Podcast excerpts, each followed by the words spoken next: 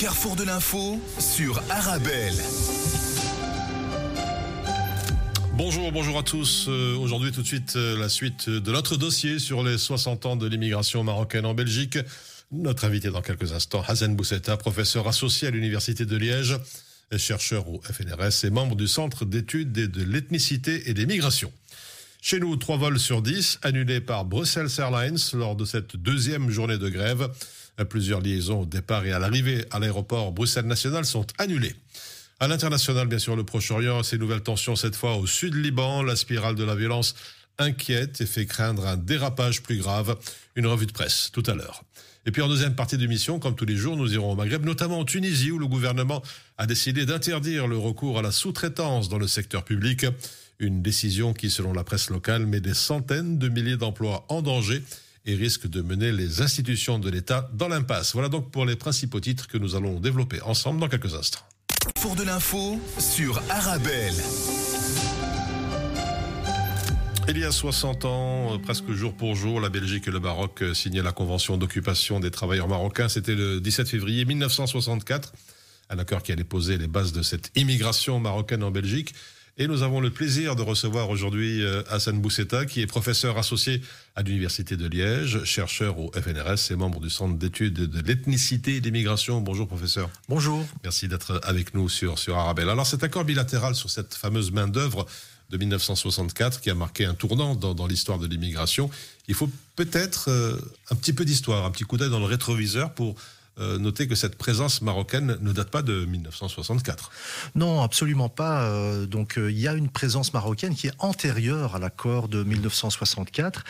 1964, c'est une période où le Maroc sort de l'indépendance avec les, tous les défis de, cette période, c'est-à-dire qu'il faut reconstruire l'État, il faut reconstruire l'industrie, l'économie, et il y a des grandes difficultés sociales. Et donc on est la période qui va de l'indépendance jusqu'au milieu des années 60 a été qualifié par certains euh, collègues marocains comme l'âge d'or de l'émigration marocaine. Il y a beaucoup de sorties du oui. territoire à cette époque-là. Et en Belgique, on a une demande qui est très forte. On a une demande qui est très forte, et en particulier de l'industrie charbonnière, oui. c'est-à-dire des mines qui ont besoin d'hommes pour descendre, euh, aller chercher le, le charbon, -hmm. pour euh, alimenter l'industrie euh, et pour alimenter l'économie. Et donc, c'est cette fédération, notamment la Fédéchar, la Fédération des qui fait pression sur le gouvernement belge pour aller recruter au Maroc et en Turquie, parce que en 1964, la Belgique va signer un accord avec le Maroc, mais aussi avec la Turquie. Mmh. Et, et c'est là que commence un chapitre. Mais ce n'est pas le seul, parce que... Mais est-ce qu'on peut dire, professeur, que ça remonte aussi juste après la Deuxième Guerre mondiale? C'est une période de l'entre-deux-guerres, c'est ça? Dans l'entre-deux-guerres, il y a déjà une présence marocaine mmh. qui est le produit indirect de la colonisation française au Maroc. Parce qu'il faut savoir que pendant la Première Guerre mondiale, euh, la France a créé le service des travailleurs coloniaux. Et elle a créé ce service. Pourquoi? Parce qu'il fallait des ouvriers à l'arrière du front pour l'industrie, euh, l'industrie de la défense militaire. Et on a fait venir des travailleurs du Maroc. Euh, et ils sont arrivés euh, en France. Ils sont arrivés dans trois, quatre régions la région lyonnaise, la région parisienne, euh, un peu l'Atlantique, la région nantaise, et puis beaucoup dans le nord, dans, les, euh, dans la région du nord et du Pas-de-Calais. Et par là, certains sont venus vers la Belgique, vers la région du Borinage, vers la région du centre, la région de Charleroi et la région liégeoise. Et donc il y a déjà plusieurs milliers de Marocains en 1920, 1921, 22, à un point tel, d'ailleurs, euh, c'est quelque chose qui n'est pas très connu, mais en 1931, il y a un accord entre la Belgique et le Maroc. Alors c'est l'administration française, l'administration coloniale française au Maroc qui signe cet accord. Et tenez-vous bien, c'est un accord sur la réparation des accidents dus au travail. Ce qui veut dire que dans les années 20, il y a déjà beaucoup de Marocains qui travaillent dans les mines. Ils travaillent dans des conditions de vulnérabilité terribles. Il n'y a pas de sécurité sociale, et quand on a un accident, ben on perd son travail, et puis on se retrouve souvent dans des conditions mmh. euh, de, euh, d'existence qui sont vraiment très très très vulnérables. Et c'est pour ça que l'administration coloniale, la résidence générale de France au Maroc, signe avec la Belgique un, un accord qui n'est pas très connu, mais que bon, on a redécouvert en, en s'intéressant à l'histoire de l'immigration marocaine. Et vous avez raison de le dire, elle est bien antérieure à 1964. Et si on veut, on peut même remonter plus haut encore. La première mission d'étudiants marocains en Belgique, elle date du 19e siècle. et ce sont des étudiants qui vont venir dans la région liégeoise pour apprendre la métallurgie. D'accord. Donc, euh, voilà, ça, remonte à bien longtemps. Ça remonte à, bien longtemps. Et, donc, il y a plusieurs foyers pour lire l'histoire. On a des foyers courts, qui sont l'histoire de l'immigration, puis on a des foyers plus longs, l'histoire de la Belgique et du Maroc. Et en réalité, l'histoire euh, de, méditerranéenne, on peut remonter encore bien plus haut parce qu'il y a des relations bien antérieures. Mais on va revenir à 1964, si vous le voulez bien. Euh, cette contribution essentielle à l'économie de la Belgique. Vous avez parlé des charbonnages. Il faut aussi rappeler que les conditions, vous l'avez dit en filigrane, étaient très dures. On travaillait 56 heures par semaine, 7 jours sur 7. Il faut peut-être euh, rafraîchir les mémoires. Absolument, c'est pas du travail facile. Et d'ailleurs, euh, la Convention, elle veut surtout des jeunes hommes dans la force de l'âge qui sont euh, en pleine santé parce que le travail est éreintant. Le travail de la mine, c'est un travail dans des conditions extrêmes. Hein. Il faut, faut, quand même euh, se rappeler que personne ne voulait plus descendre dans la mine. Et cet accord, il, intervient après la catastrophe du bois du Casier à Marcinelle, où plus de 300 personnes vont trouver la mort, et notamment de nombreux Italiens. Les Italiens, lorsqu'ils découvrent ça, euh, ils, ne veulent plus envoyer leurs travailleurs. Et donc, euh, ce sont beaucoup de Marocains et Turcs qui vont arriver. il faut quand même dire une chose, c'est que l'accord, il est de 64, et le secteur minier, il commence à montrer des signes de ralentissement économique dès 1967. Mhm. À partir de 67, on a déjà des fermetures de puits. Mhm. On ferme déjà certaines unités de production. Et on va y revenir dans, dans quelques instants. On voit que c'est une expérience humaine aussi marquée par pas mal de défis et de sacrifices de, ces Marocains qui ont quitté leur pays pour venir travailler dans les mines, mais plus tard aussi, on, le sait, dans, construire les, tunnels et, les métros. Est-ce qu'il est important pour vous, professeur Bousta, euh, comme vous le dites, de préserver cette mémoire de l'immigration marocaine en Belgique?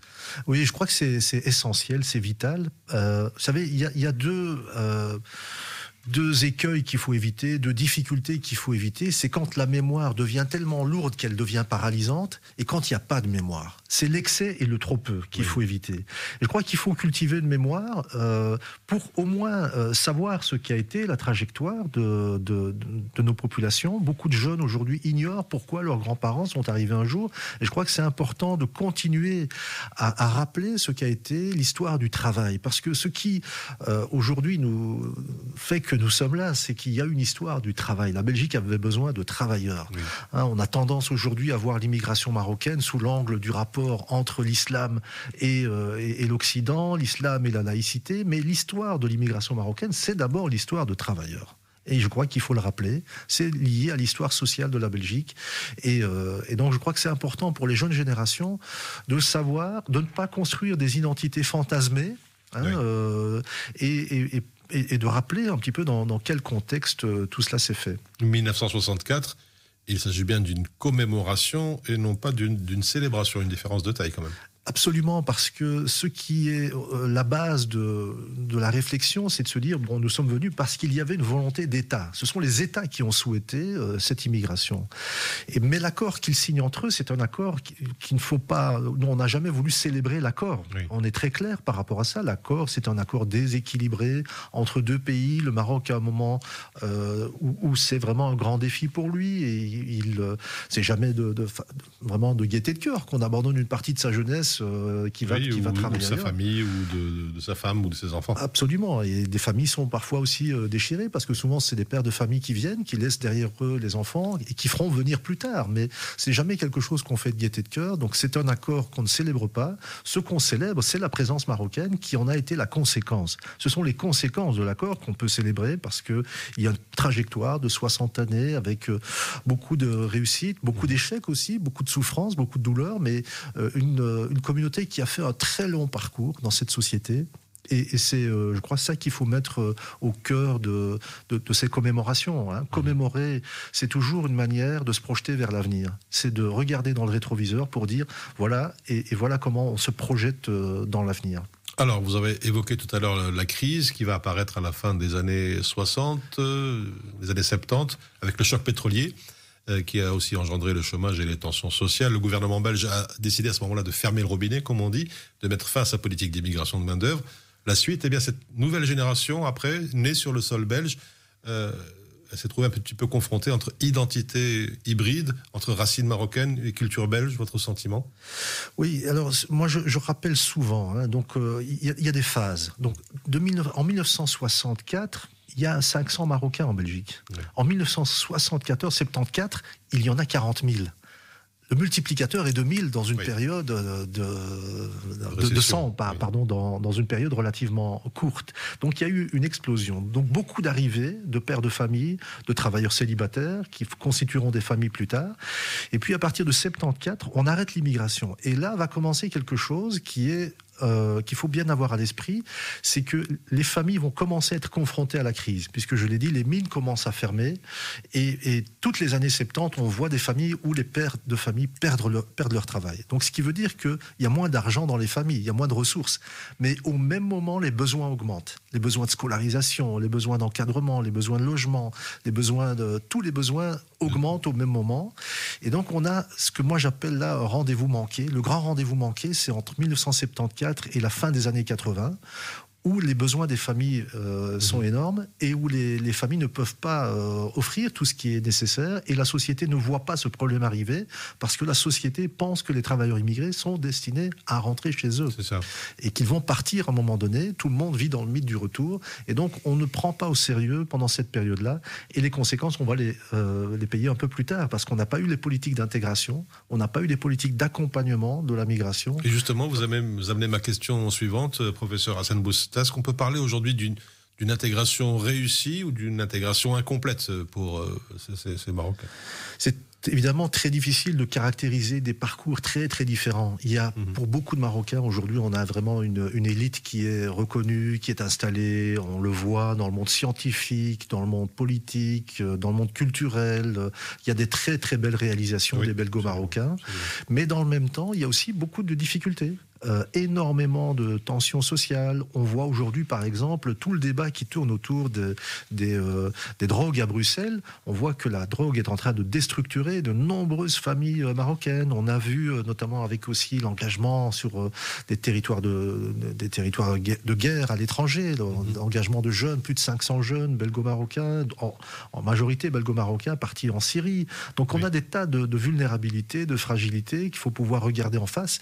Et donc c'est une c'est une intégration qui est euh, polymorphe, elle est, elle, est, segmentée en fait. Il y en a pour qui ça se passe très très bien, et, d'autres parfois dans les mêmes familles.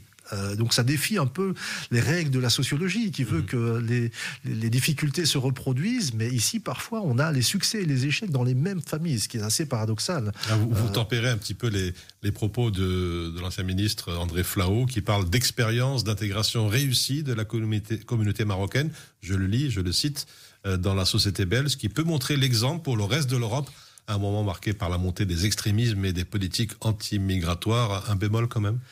Mais je, pense que c'est très positif. Hein. Je, je, partage l'esprit. Maintenant, il faut aussi euh, voir que c'est cette dualisation qui est. Il y a une dualisation dans la population marocaine, et, je crois que l'enjeu, c'est aussi de, permettre qu'il y ait des, formes de solidarité, de permettre à, ceux qui vivent des grandes difficultés de, pouvoir s'en sortir, que les succès ne soient pas limités, parce que le, si vous avez, euh, enfin, si on prend le modèle de, ceux qui réussissent bien, bien souvent, la première mmh. chose qu'ils font, c'est de quitter le quartier, c'est d'aller s'installer ailleurs.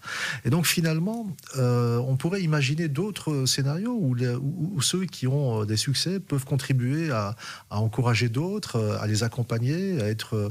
Alors, ça ne veut pas dire qu'on doit vivre dans une micro-société fermée des Belgo-Marocains. On vit dans une société large où, en réalité, les enjeux sont, partagés avec beaucoup d'autres. Mais disons qu'il y a cette réalité qui fait qu'on a, euh, on a encore euh, de très grandes euh, difficultés sociales à affronter. Mmh, Et dans l'enseignement, c'est un secteur où... alors, je, dois ajouter absolument, parce que pour bien comprendre la situation des Belgo-Marocains, il faut bien voir que les Belgo-Marocains vivent dans une très grande concentration spatiale. Hein, donc, il y a en Belgique 580 communes.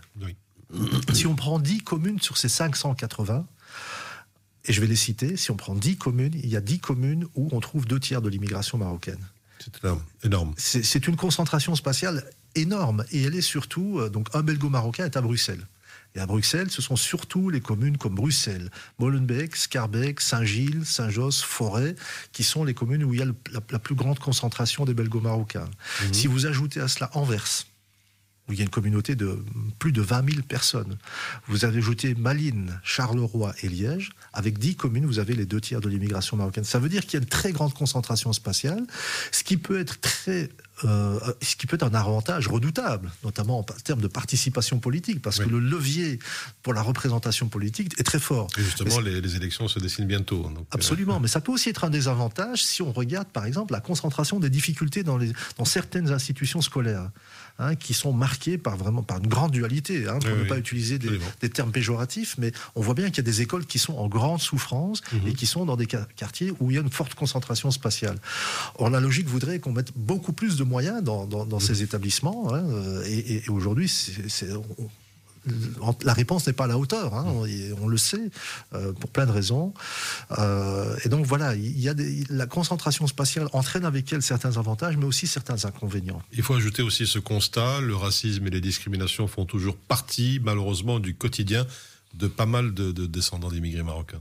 Absolument. Je crois que on est, on, peut pas dire que la situation euh, n'a pas bougé. La situation a évolué, mais elle a évolué insuffisamment. Euh, si je compare, hein, donc euh, bah, une des dates importantes, puisqu'on parle de l'histoire de l'immigration marocaine, une des dates importantes, c'est décembre 1980, un assassinat raciste à, à, à Laken, qui va conduire à l'adoption de la première loi antiraciste en 1980. Et cette première loi antiraciste, elle avait du mal à être appliquée parce que euh, la, législation était très incomplète, la charge de la preuve était difficile à apporter.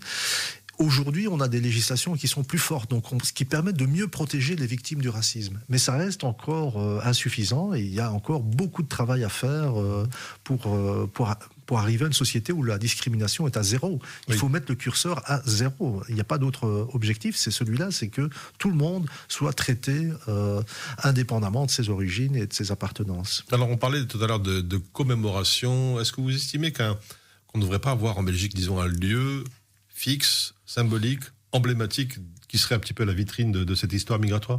Je pense que c'est absolument nécessaire, en particulier pour Bruxelles. Alors, vous savez qu'à Anvers, par exemple, il y a un musée qui est euh, en partie consacré à l'émigration, c'est le Red Star Line, parce qu'Anvers a été la, le port de départ de nombreux émigrants vers l'Amérique. Et, euh, et, Anvers a développé un, musée qui, euh, qui, valorise cette histoire. je crois que Bruxelles a besoin d'un grand musée de l'immigration. Il, il, y a un musée de l'immigration qui, qui, est porté à bout de bras par une association à Molenbeek, il mériterait. Alors, il y a plusieurs stratégies possibles. Soit on commence quelque chose euh, à partir de zéro, mais c'est un peu compliqué. Soit on commence à le faire euh, à partir des structures existantes mhm. et, on les, et, à les mettre en réseau, à les faire travailler pour développer petit à petit. Donc, je crois que la nécessité, oui, elle est là, elle est présente. Je crois que c'est absolument nécessaire qu'il y ait des, grandes institutions comme en France, hein, le, Palais de la Porte Dorée, la Cité nationale de l'immigration, qui est une belle, euh, un, bel exemple de, musée de l'immigration. Hein, le, musée par excellence, hein, le, musée de l'immigration que le monde entier euh, pourrait euh, envier, c'est celui de New York, c'est celui d'Ellis Island, hein, qui est vraiment le musée de l'histoire de l'immigration américaine. Et ça, évidemment, euh, c'est l'exemple type. on est encore loin de, ce résultat en Belgique, mais je pense qu'on on devrait y penser sérieusement parce que voilà, aujourd'hui c'est un fait établi et la migration n'est pas à l'arrêt. Il y a encore des gens qui arrivent, donc c'est quelque chose qui est constitutif de nos sociétés je pense que c'est important que euh, ces différentes histoires, hein, l'immigration marocaine, turque, italienne, euh, espagnole, grecque, euh, toutes ces vagues d'immigration qui se sont intégrées dans la société belge, puissent retrouver des traces de leur parcours dans un, dans un lieu mhm. comme un musée. Un musée pour un devoir de mémoire, mais pas que, aussi pour tisser des liens sociaux et mettre en valeur justement toutes ces contributions de, des populations immigrées. Absolument, et puis préserver les archives. Donc euh, il y a euh, tout un travail de préservation des archives privées. Hein. donc euh, on, a, on a pu en sauver quelques-unes, les archives militantes, par exemple, qui sont dans, dans, certains centres, mais il reste beaucoup à faire.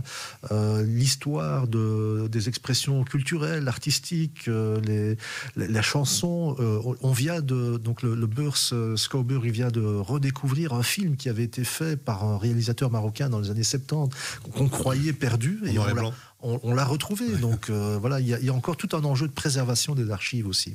Peut-être avant de quitter, une dernière question, professeur. Un message à faire passer ou un conseil à donner je pense notamment aux, jeunes de ne pas oublier un peu leur histoire et leur identité.